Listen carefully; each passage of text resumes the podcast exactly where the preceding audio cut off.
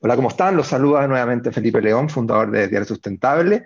Hoy día conectados con Alejandra Cruzat, Executive Manager de Michael Page, y vamos a hablar de un tema bien interesante para el emprendimiento y para la empresa, que tiene que ver con el salario emocional y cómo esto trae beneficios para los trabajadores y para el negocio.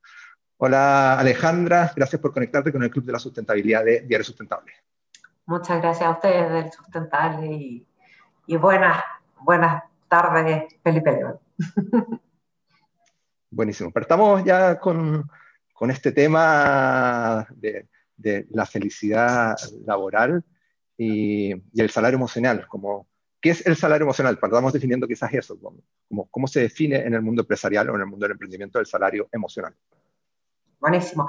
Yo te diría que, que, es un término que se acuñó hace algunos años atrás, que hoy día está bastante sobre la mesa a nivel de las empresas, eh, y se refiere a un tipo de retribución eh, con beneficios que no son, no son el salario en sí monetario. Eh, para los trabajadores, que busca de alguna manera tocar esa fibra dentro de la motivación distintos, de las distintas personas. Hay gente que quiere desarrollo de carrera, otras personas que quieren balance vida-trabajo, otras personas que quieren un cargo eh, en una determinada marca por un, por un término de poder. Eh, hay gente que quiere estabilidad, hay gente que quiere un montón de, de, de, de distintos elementos que pueda darte en la vida. Eh, y las compañías de alguna manera generan una estructura de beneficios flexibles entre los cuales apuntan a satisfacer esas necesidades de los trabajadores y que de alguna manera también abre, abre como ese espacio de la escucha de la gente y que hace que se sientan más comprometidos y, y escuchados y que les genera algún tipo de retribución no monetaria.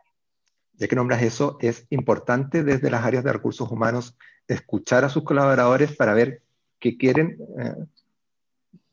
Bueno, es esencial. Eh, yo creo que ahora entre estallidos y movimientos eh, se, ha establecido como la importancia de escuchar, pero, pero claro, el área de recursos humanos es un área de servicio, es un área de servicio frente a las personas y dentro de, la, de, lo fundamental del rol está escuchar eh, para poder responder a los. Perfecto. Te voy a llevar antes, antes de la pandemia. Pensemos en enero del 2020. Ah, todavía no llegaba pandemia, ah, el COVID a Chile. Um, Supongo en ese escenario el teletrabajo para una, para una empresa uh, tradicional o innovadora era parte del salario emocional. Hoy día cambió un poco el escenario y el teletrabajo ya es una realidad que nos vimos forzados. ¿Cómo, cómo, cómo ven eso desde, desde Michael Page? Bueno, nosotros, yo, yo entré a esta compañía con, con Foro Maternal eh, y con teletrabajo hace 10 años atrás. Eh, por lo tanto tenía el privilegio de, de, haberlo vivido y de haber tenido esa oportunidad. Eh, pero efectivamente, eh, a nivel de las mismas cifras del Ministerio del Trabajo, a noviembre del, del 2019, un 1% de la población laboral estaba registrada en ese formato de, de en esa alternativa. Eh, a nivel de, de, de, lo que ha sido el teletrabajo, yo creo que en general ha sido eh, un desafío para todas las empresas eh, porque no contaban con la estructura de la medición de la productividad, de, de las características de, las redes para poder, las herramientas, etc. Eh, en mi caso particular, yo creo que tuve la suerte de tener una empresa que esto ya lo tenía implementado, eh, quizás no estaba eh, eh, tan transversalmente para toda la organización. Hoy día, incluso nuestra recepción se transformó, primero tuvo una reconversión de habilidades y hoy día trabajando desde el, desde el remoto y haciendo cobranza y contestando el teléfono de cualquier parte, de cualquier lugar, quizás eso no, no nos lo habíamos planteado ni en esta compañía y menos aún en todo el país. Mira, te lo pregunto también porque, porque hoy día que estamos más, entre comillas, obligados a hacer teletrabajo, un poco el, el teletrabajo, esa flexibilidad sale del, del, del, salario emocional porque ya es una, una, obligación y hay que empezar a pensar en, en, en otras cosas en las empresas y innovar. Uh, ya, ya, no te puedo decir, oye, vas a teletrabajar porque ya, ya muchas veces hoy día ya no es un, un, un beneficio porque es una, una realidad que fue más obligada por la pandemia, por el COVID, pero que ya se va a instaurar de aquí en adelante. Entonces hay que empezar a pensar en qué otro salario emocional, te, aparte de esa flexibilidad del trabajo, ¿no? Claro, pero el balance vía-trabajo también puede ser eh, en, el mismo contraste de productividad y resultados, eh, dejando de lado una jornada laboral, eh, teniendo mayor flexibilidad para definir algunos días en que, no sé, trabajo de, una jornada de un 80%, trabajo de lunes a jueves, tengo días libres, además en el fondo de teletrabajar, pueden haber muchos otros, otros beneficios en materia de, esas flexibilidades de balance de trabajo. Balance de trabajo puede ser eh, tener un extra de vacaciones anuales, eh, tener días para trámites y, otros administrativos, eh, el día de tu cumpleaños, no trabajando, el día mediodía de, o día completo del día del cumpleaños único. existen una serie de, de beneficios, hay que pensar que las personas tenemos motivadores muy diferentes y de acuerdo a esos motivadores que son, no sé, estabilidad, desarrollo de carrera, eh, una empresa eh, eh, sustentable, responsable corporativamente, tener, algunos tienen la motivación de directamente de dinero, etc. Y de acuerdo a esas motivaciones existen una serie de, de beneficios orientados a, a satisfacer esa necesidad. A eso se refiere ese salario emocional. Y ese salario personal puede estar en, no sé, el pago de estudio, eh, las jornadas flexibles, eh, los días especiales, sea, los días que te hacen sentir especial, las mismas celebraciones que en el fondo en esta necesidad de pertenecer o de la búsqueda de cultura, eh, empresas que sean, no sé, destacables desde, desde, la gestión de personas y donde yo quiera pertenecer. Todo aquello confluye en, en esas líneas. Y todas estas, todas estas líneas que, que, nombras ah, son también una, una, buena forma o una buena estrategia tanto de retener trabajadores más valiosos esenciales como también atracción de talento a talento nuevo, me, imagino. Exacto, o sea, muchas personas que buscan eh, dentro de o una marca empleadora, eh, en el que busca marca poder, eh, el que busca el tema de buen clima laboral, por ejemplo, que también hoy día cada día estamos más conectados y es más fácil hacer ese levantamiento, cómo está la cultura, cómo se mueven, son horizontales, son verticales, eh, cómo es el conocimiento, qué tanta movilidad interna tiene una organización.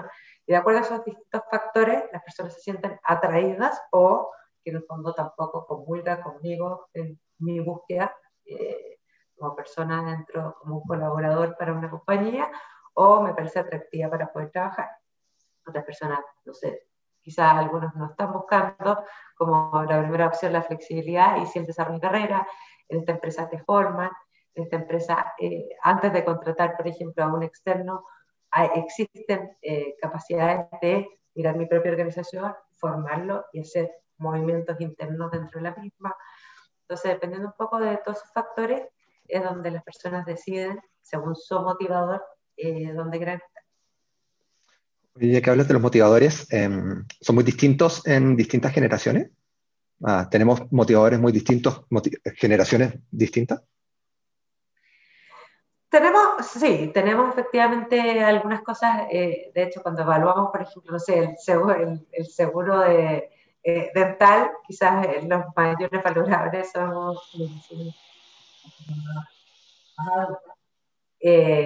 como, como, no sé, algunos, de repente hay unos vienen estos beneficios flexibles y está el descuento para caída y de repente tenéis más millennials queriendo, por ejemplo, ese tipo de beneficios por sobre otros que están buscando, no sé, eh, estabilidad, va a depender mucho de, uno, de la historia de vida de cada una de las personas y dos, de algunos parámetros comunes eh, que tienen que ver con la generación.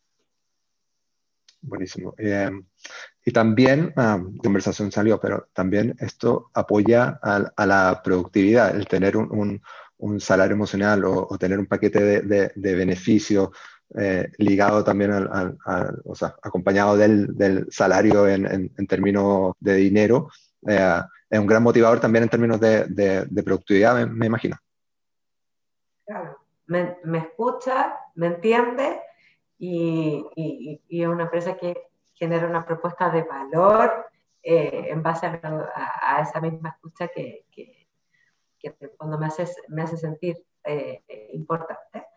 y, en base a eso, claro, tenemos mayor engagement con las mismas organizaciones y además del engagement, claro, o sea, existen diversos estudios a lo largo de la historia que hablan del aumento de la productividad, habla aumento del compromiso, el aumento de la productividad, eh, que en general refieren a un 12% mayor de productividad de alguien comprometido versus una persona que, que no está comprometido con la organización.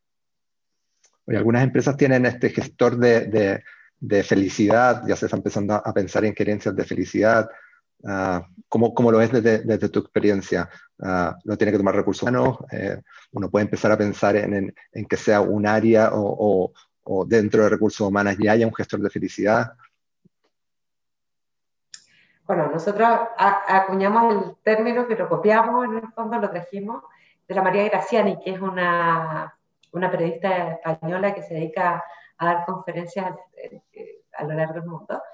Eh, depende un poco del tiempo, eh, del momento, porque siempre vamos como cambiando los nombres.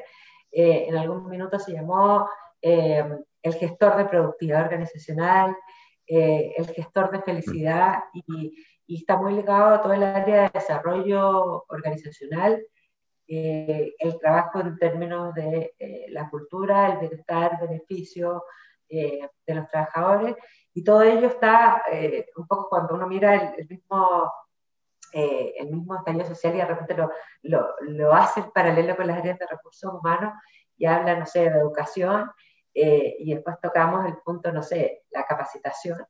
la capacitación y cómo las empresas hoy día están entregando herramientas que impactan la empleabilidad de las personas, los temas de diversidad e inclusión, o sea, empresas que eh, cada día confluyen y se parecen más al mundo real que nosotros habitamos eh, y que recoge esa realidad y que de acuerdo a esa realidad eh, trae soluciones y espacios y escuchas y demás.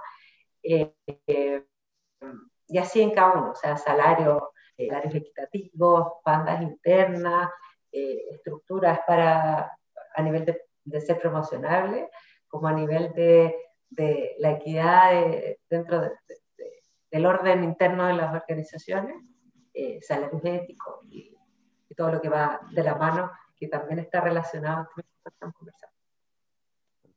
Al, inicio de esta, conversación hablábamos de, de, la pandemia del teletrabajo. Uh, me imagino, me gustaría saber tu visión. Uh, hoy día los, los límites entre, entre, el trabajo y la, y la, vida personal se rompen un poco cuando uno está teletrabajando los que tienen hijos, muchas veces los hijos no están yendo al colegio y están conectados también desde un computador en el escritorio al lado tuyo de donde te armaste la home office. Uh, ¿cómo, cómo, cómo, ves eh, hoy día esos, esos desafíos? Uh, hay más estrés, hay más ansiedad. Uh, ¿Cómo una, una, empresa puede empezar a trabajar con, con, sus colaboradores que están en teletrabajo y están quizás más, más estresados? ¿Cómo es ese mundo?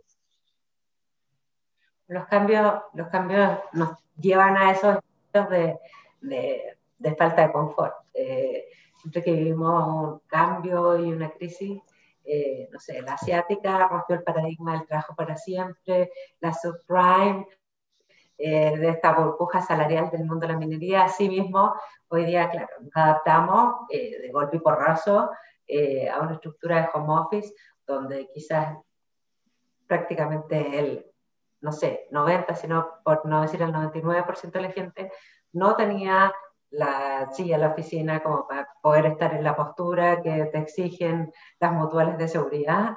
Eh, tampoco, eh, eh, en el fondo, bajo un estado de tensión de una pandemia, donde estás en un estado de confinamiento con hijos, se tiende a, hablar mucho de las personas con hijos, pero también qué pasa con aquellos, no sé, extranjeros que están solos sin ponerse de, contacto, eh, o sea, solteros, casados, eh, eh, los divorcios, las personas que, que en el fondo trascendieron a, el otro día este amor romántico, y, y cómo en el fondo las parejas casadas con hijos habían tendido a permanecer aún más que las parejas que, que en el fondo no los tenían, sí, un montón de cosas que, que van saliendo en el camino y donde nos tenemos que adaptar.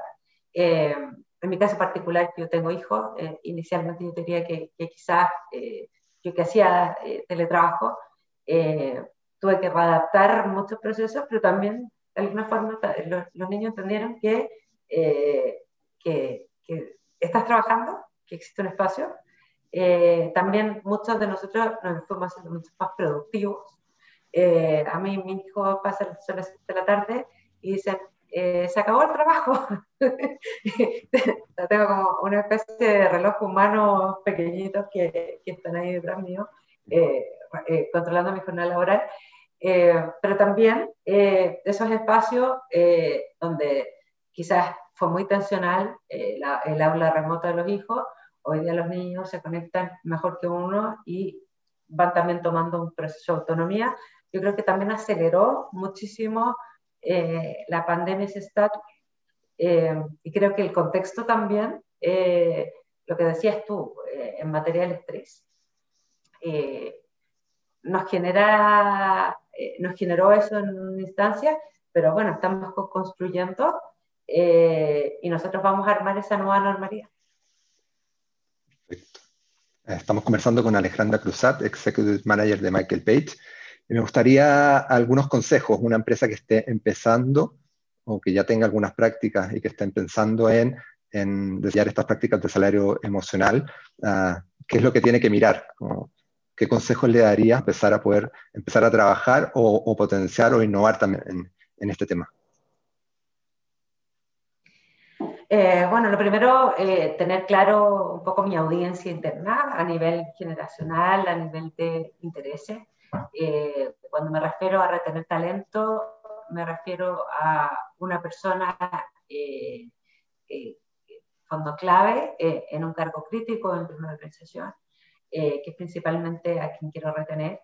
Eh, cuando me ocupo eh, de las personas, escucho en el fondo sus necesidades y de acuerdo a ello también respondo con algún tipo de beneficio relacionado a sus intereses. Genero climas y entornos de compromiso entre el empleador, los colaboradores, trabajo, materias de clima, etcétera, eh, que terminan eh, impactando eh, también mi última línea de resultados. Muchas veces como, como dar un beneficio quizás no es monetario, como que uno lo reciba monetario el trabajador, pero para una compañía la tarde libre o un montón de beneficios finalmente no es que no tengan costo para la compañía, sino que es cuánto en, en, esa inversión que yo hago en mi trabajador impacta también a la vez en su felicidad y de acuerdo a su felicidad también termina por ende impactando la productividad. Gracias Alejandra por esta conversación. Es interesante el tema del salario emocional y cómo se potencia también la, productividad. Y, hoy día vemos ah, más alternativas también, ah, no, no, no, solo como hablábamos al principio de, del teletrabajo. Hoy día hay que empezar a pensar en, en innovar y en dar más alternativas también a este, a este salario eh, emocional. Así es. Gracias Alejandra por, por, conectarte con el Club de la Sustentabilidad. Ah, querías te interrumpí. Ah, cerremos con, con, con, alguna idea. Así que... Sí, claro. Eh, que en el fondo eh, la importancia cada vez más en relación a a escucharnos, a escuchar a, nuestra gente, a, buscar en el fondo temas que potencien eh, clima, que trabajemos en el fondo sobre, sobre los aspectos más relevantes que se nos dio post pandemia, pero que también va a tener un impacto en lo que tú decías de, del teletrabajo en materias de la salud mental. Eh, y que al final este tipo de trabajo al interior de las organizaciones, eh, por un lado, aumenta la productividad, disminuye la rotación, trabajan sobre aspectos de mi marca empleadora como compañía eh, y tienen un impacto en el largo plazo, eh, que es algo de, los temas que sobre el tapete eh, en la construcción de las nuevas normalidades que, que venimos hablando hace, bueno. Así es, nosotros que hablamos de empresas sustentables o sostenibles, es parte de lo que tienen que hacer una empresa con el compromiso social, el área social o el, pilar social, ah, primero con sus colaboradores y con, y con, las comunidades, partiendo por, por, por dentro, desde el, desde el, corazón. Así es. Gracias Alejandro por conectarte con el Club de la Sustentabilidad de Sustentable. Nos vemos en YouTube, en, en los podcasts en SoundCloud y en Spotify y en las distintas redes sociales.